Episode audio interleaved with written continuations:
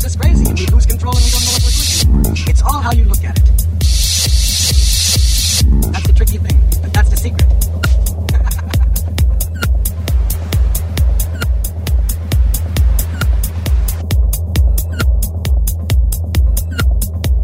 Es ist also außerordentlich wichtig, dass man unterscheidet zwischen Drogen und Drogen.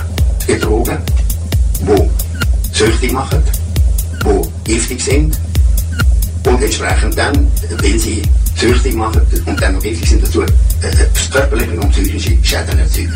Eben denkt jetzt an die an Heroin, denkt an Kokain, das sind Stoffe, die sehr rasch süchtig machen und der chronische Gebrauch führt dann eben zum Ruin. Der Unterschied eben, die anderen Stoffe, die man streng abgrenzen, die auch chemisch, und pharmakologisch und physiologisch ganz in eine andere Klasse gehören, das sind die sogenannten Psychedelika oder Fantastika, hat man auch gesagt früher.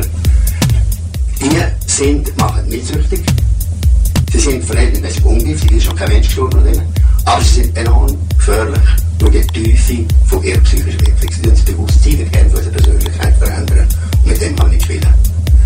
Und äh, die Stoffe sind auch noch, die Psychedelika, die sind, unterscheiden sich insofern von den anderen Drogen, dass das nur verwandt sind mit normalen Hirnstoffen, die wir haben, in unserem äh, Hormon, die wir in unserem Hirn haben, die unsere psychischen Funktionen regeln.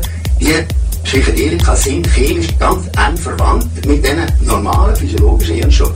Und darum können sie auch die höhere Funktion, die Hirnfunktionen beeinflussen, weil sie verwandt sind mit diesen Stoffen. Aber es ist etwas grundsätzlich anderes, sind ganz andere Probleme und sind ganz andere äh, Funkt, also andere Möglichkeiten mit diesen Drogen geben, aber es sind auch ganz andere Gefahren. Man muss also streng unterscheiden, unterscheiden zwischen